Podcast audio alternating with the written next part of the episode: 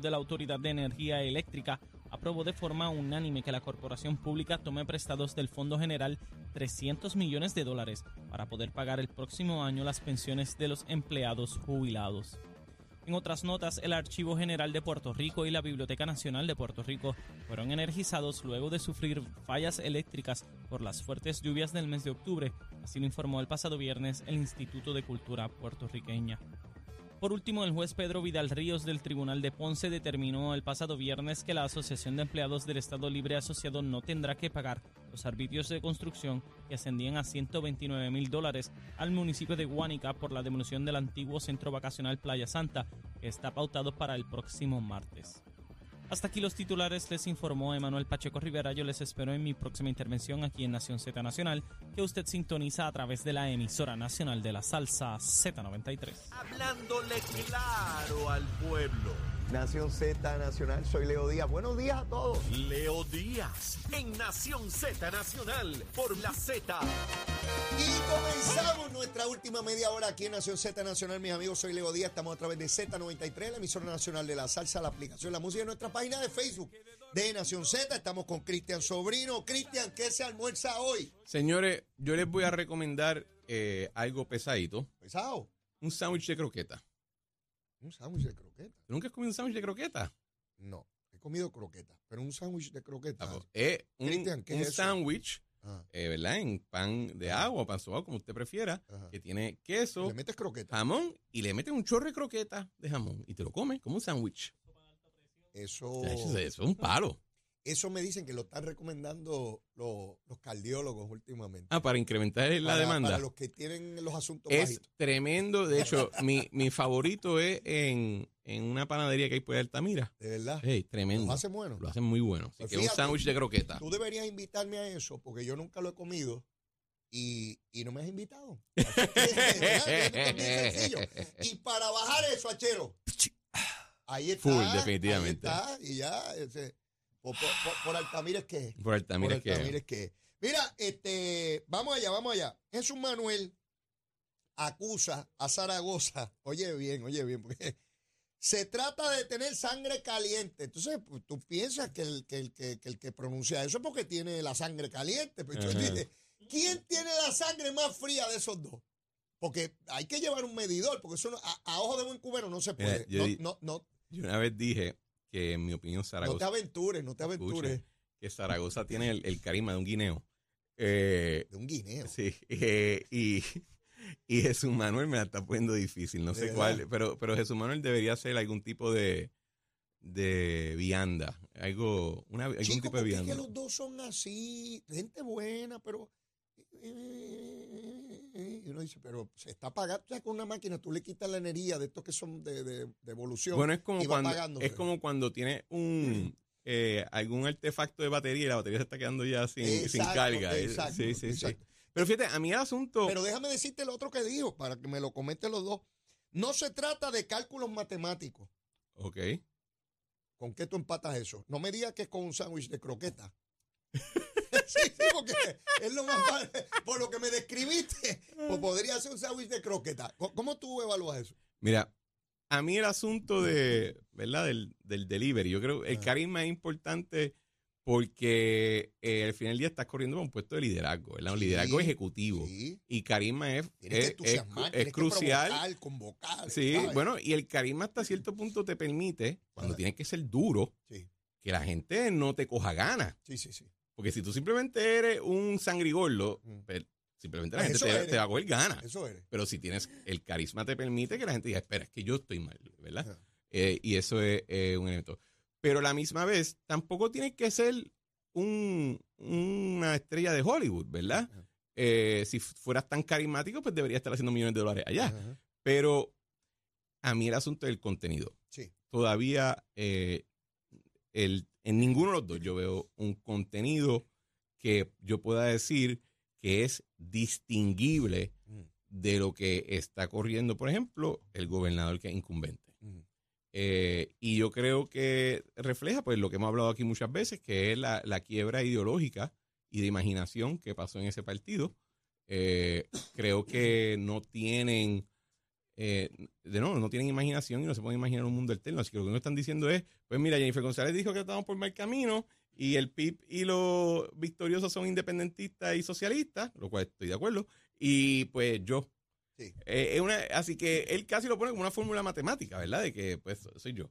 Todos aquellos son malos y tu alternativa soy yo. O sea, tú tienes, esto es una calle Correcto, sin salida. correcto. ¿Cómo eres aquí? Eh, y creo que... Eh, Iba a decir algo y, y Una- recapacité. Una Eh. de las campañas más creativas en términos de ideas que yo haya visto, en mi, que haya participado, que haya, fue la de Pedro Rosselló, 1992. Trajo ideas controvertibles, muchísimas de ellas, como la mano dura contra el crimen. Aquello, ¿verdad? Salieron los psicólogos, los antropólogos, todos los ólogos a decir que eso no era, que sé yo qué, eh, la tarjeta de salud.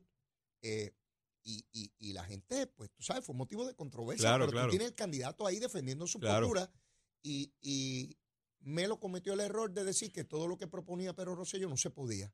Entonces también eso fue parte de la campaña de que, bueno, si tú quieres que las cosas sigan igual, pues sigue con ellas, pero esto es lo innovador. Y, y- y lo que tú decías ahorita del, del comi- de los comités, eh, la mayoría de las veces si uno ve que se nombra un comité para evaluar algo, es que no quieres que pase nada. Sí, sí. Eh, a menos que tú le des un, ¿verdad? un producto que te tienen que entregar. En 20 días, 30 días, X, Y, esto es. Exacto. El, el, pro- el problema con este de los comités y hay que estudiar, etcétera, es que, vamos a ponerlo de esta manera, algo que todo el mundo en la audiencia va, va a entender rápido, porque todos lo, hemos- lo hemos vivido. Cuando a ti te iban a dar un examen en la clase de la en una clase de la escuela, Ajá.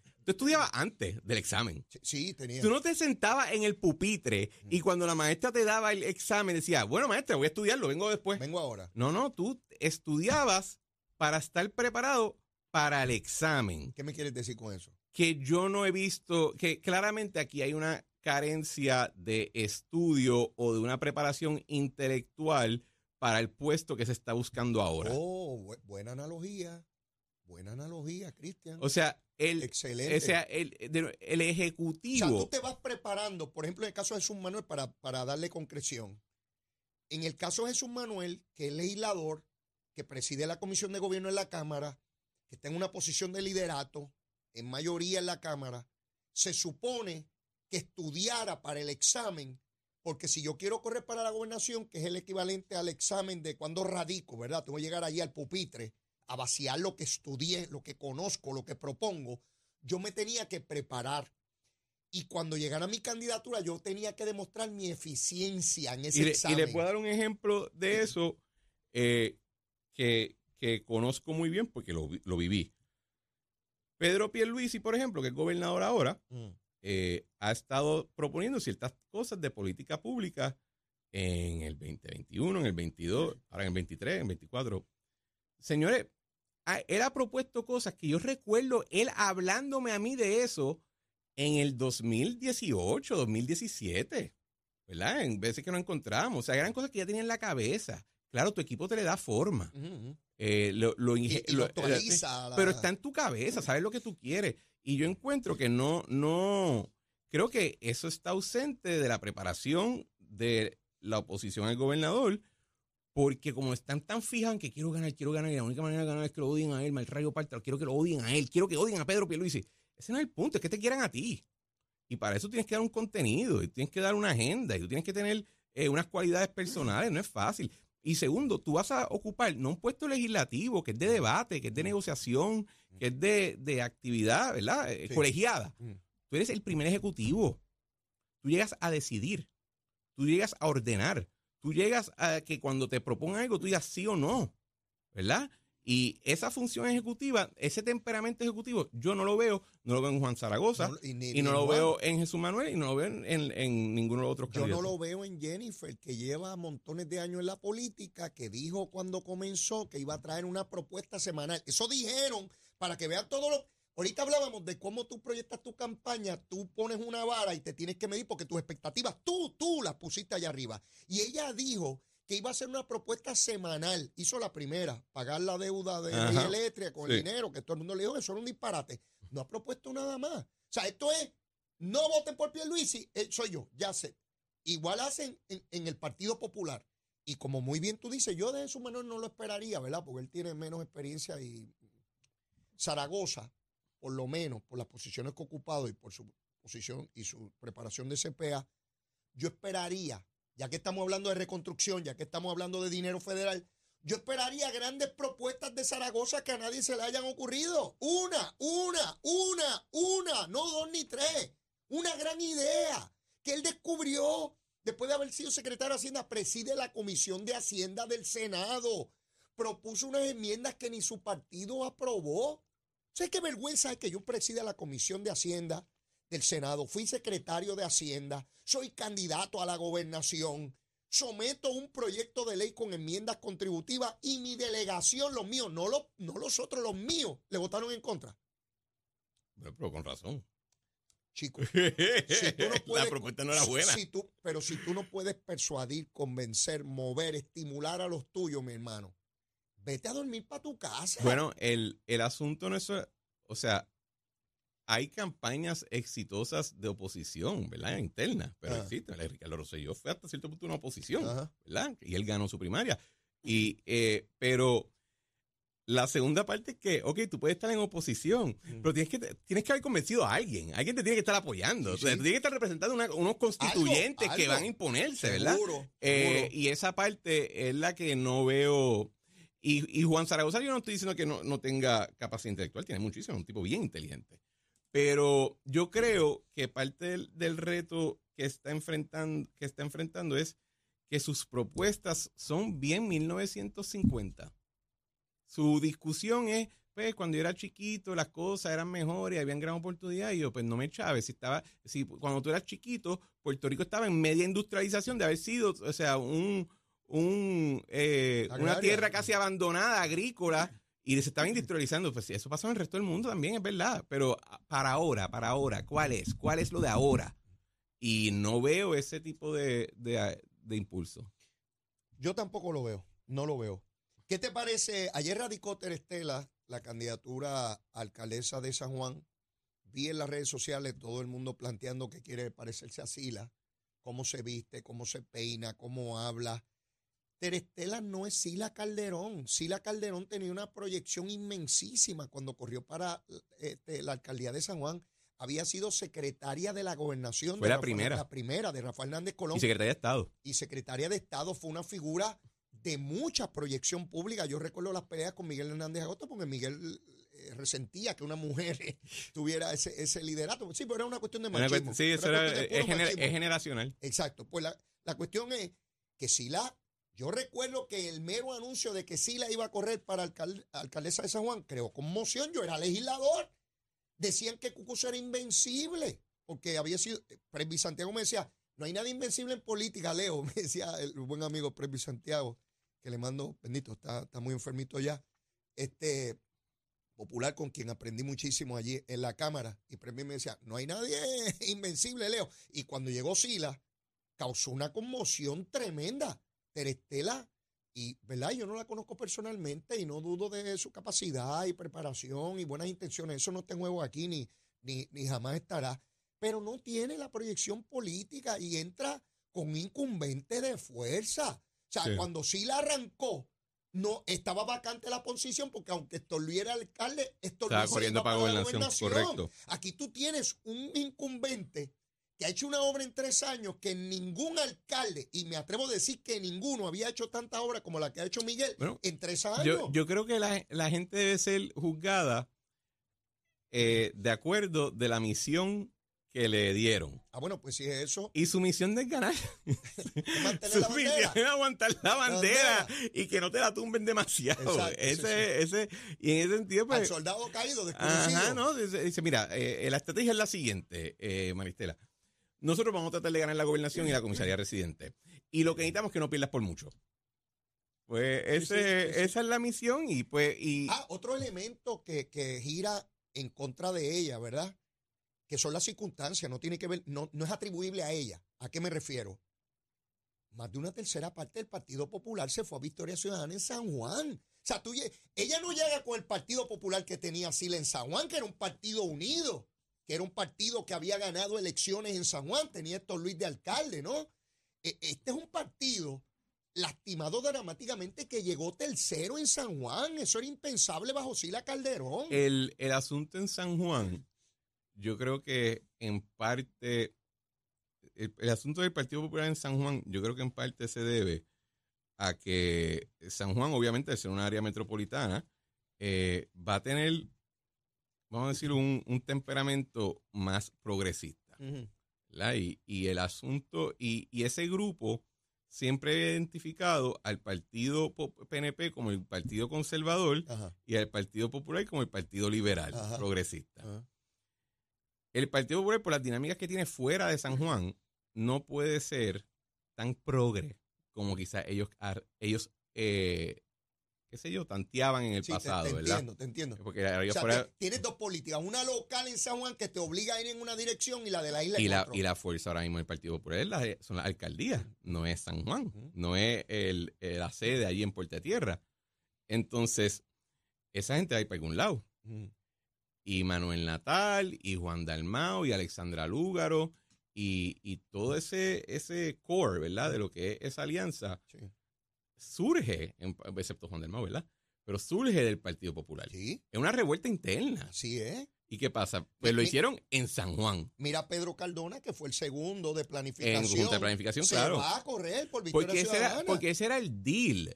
La izquierda apoyaba al Partido Popular y a cambio tú me vas a dar ciertos puestos Sí. que nos importa. Eh, recursos naturales, eh, planificación, Universidad. eh, universidad, instituto de cultura. Eh, tú vas allí, tú- o sea, uno va, hay una, alguna cierta agencia que tú entras allí y tú dices, aquí manda el PIB. ¿Qué pasó aquí? Yo no me enteré. Eh, y por términos de empleado de carrera, ¿verdad? Sí, sí. Eh, y es eso, pero esa alianza se rompió en la época de Alejandro. Mm. Y ahora tienen una alternativa que yo creo que el rol, eh, de verdad, el reto principal de Maristina no es ganar, es llegar segunda y asegurar que, es, que, que se, que se tranquiliza esa De sublevación. acuerdo, de acuerdo contigo. Mira, la, la convicción del cardenal Giovanni Angelo en el Vaticano por mal- malversación de fondos, un cardenal muy allegado al Papa, eh, decía en la primera hora que pues, esto es sumamente triste y evidencia nuevamente que en cualquier institución de la naturaleza que sea, incluyendo el Vaticano, hay personas que pueden fallar. Y que aunque eso me causa mucha tristeza, ¿verdad? Que una persona a ese nivel y que en algún momento se le consideró incluso que podía llegar a ser papa, pero de igual manera me llena de, de- de esperanza el que no titubearon, lo procesaron y le Ah, metieron bueno. cinco años de cárcel. Así que el sistema, aun cuando ha tenido falla en algún momento de, en algún momento no, en muchas instancias donde sacerdotes han abusado Bueno, de, es una, es una institución de 2000 años. por eso. Va a tener momentos, pues, claro, claro. Y eso es lo que quiero que quede claro, porque lo traigo de ejemplo, porque algunas personas en Puerto Rico, ah, que solamente sucede aquí, solamente sucede con políticos. Para nada. En cualquier lugar del mundo donde hayan seres humanos, sea público, privado, religioso o, o no religioso, van a haber personas que van a fallar. Ya tuviste el viernes que tres empleados de Hacienda, que no son políticos, estaban traqueteando con arbitrio y los federales lo- los arrestaron.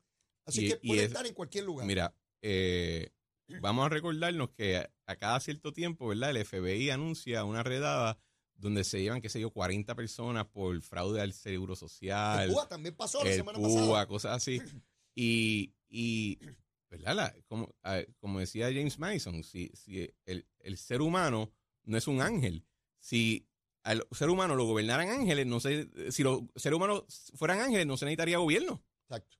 Eh, ¿Verdad? O sea, y, este- y tú lo- y cuando tú lo dices, oye, es verdad, no, ¿verdad? Pero, pero él lo dice en el sentido de que todo lo que estamos montando aquí de gobierno eh, parte de la premisa de que va a haber uno que otro eh, puerco.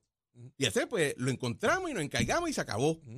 No, no vivimos, no vamos a vivir en trauma con el asunto. Que, que yo creo que, francamente, en Puerto Rico, el tema de la corrupción se ha convertido en una muletilla mediática. Porque la realidad es que Puerto Rico es 100 por 35, somos 3.9 millones de personas.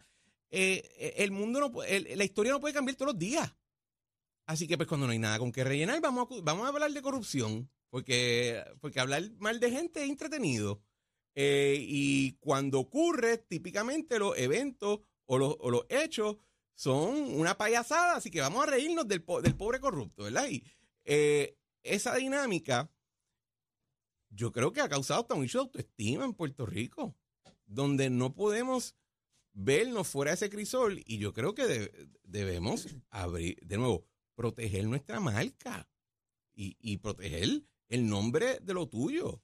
O cuando tú defiendes, si, si alguien, ah, Leo, si alguien se pone a hablar mal de tu mamá, tú le das una galleta, no porque tú pienses que tu mamá es perfecta, tú, te- tú la conoces mejor que nadie, tú vas a saber cuáles son sus errores, pero al frente tuyo no va a ser que se hable mal de tu mamá. El nombre es intocable. Pues yo creo que vamos a tratar el nombre de Puerto Rico de igual manera, de cierta manera, atenderlo como algo que no está sujeto a tu discusión, está a mí interna con los míos, pero allá afuera tú no vas a... Y eso no quiere decir en medida alguna que no atendamos el asunto, que procuremos que no ocurra y que cuando ocurra encauzarlo. Son cosas totalmente distintas, pero yo veo que aquí hay gente que quiere ubicarnos como que somos lo peor del planeta, como si fuéramos un vertedero Bueno, y te, social. y te escucha a, a los victoriosos y, y eso, y hablan del bipart- el, el bipartidismo corrupto.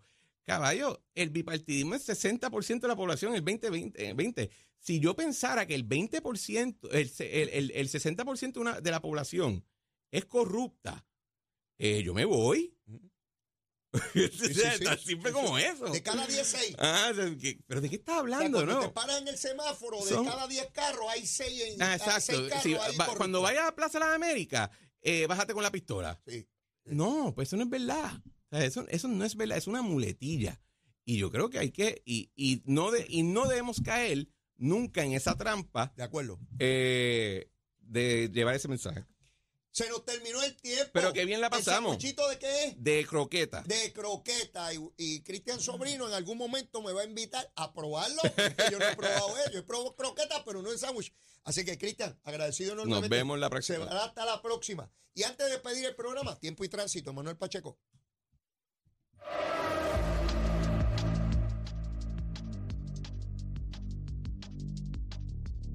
Buenos días Puerto Rico, soy Emanuel Pacheco Rivera con el informe sobre el tránsito. A esta hora de la mañana ya ha reducido el tapón en la gran mayoría de las carreteras principales del área metropolitana, sin embargo la autopista José de Diego se mantiene ligeramente congestionada desde el área de Bucanán hasta la salida hacia el Expreso Las Américas en Atorrey, así como la carretera número 2 en el cruce de la Virgencita y en Candelaria en Toa Baja y más adelante entre Santa Rosa y Caparra.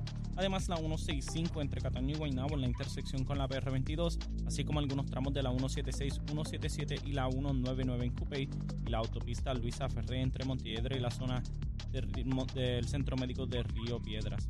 Hasta aquí el informe del tránsito, ahora pasamos al informe del tiempo. Para hoy lunes 18 de diciembre, el Servicio Nacional de Meteorología pronostica para todo el archipiélago de Puerto Rico un día con intervalos entre nubes y sol, con brisa y generalmente agradable. En, en el este se esperan algunos aguaceros en la tarde, sin embargo, para el resto del país hay poca probabilidad de precipitación que estará por debajo del 10%. Hoy los vientos se mantienen generalmente del este-sureste de 8 a 13 millas por hora con algunas ráfagas de hasta 29 millas por hora las temperaturas máximas estarán en los altos 73 grados en las zonas montañosas y los medios a altos 80 grados en las zonas urbanas costeras. Hasta aquí el tiempo les informó Emanuel Pacheco Rivera. Yo les espero en mi próxima intervención aquí en Nación Z mañana. Cuando usted sintoniza a través de la emisora nacional de la salsa Z93. Esto es Puerto Rico. Y esta es Z93, la emisora de la salsa. Y regresamos en los minutos finales, mis amigos. Mire, la secretaria de Recursos Naturales, Anaí Rodríguez, está demandando a unas personas que construyeron ilegalmente en la zona marítimo terrestre, la zona protegida de la Bahía de Jobo en Salinas. Mañana discuto ese temita. Anaí, no sé, Anaí Rodríguez no se ha olvidado de eso, mientras otro sector de opinión pública sí. Mire, yo no tengo tiempo para más que no sea la súplica. Hoy lunes, seguro que sí. Mire, si usted todavía no me quiere, quiérame que soy bueno. Mire, bizcochito de titi bajo juramento. Y si ya me quiere, quiérame más, olvídese de eso. Vamos a querer, seguir queriéndonos bien Besitos en el cutis para todos y todas. Será hasta mañana. Cuídense mucho. ¿Dónde? Aquí, en Z93. Llévatela, chero. Somos el imperio de la salsa.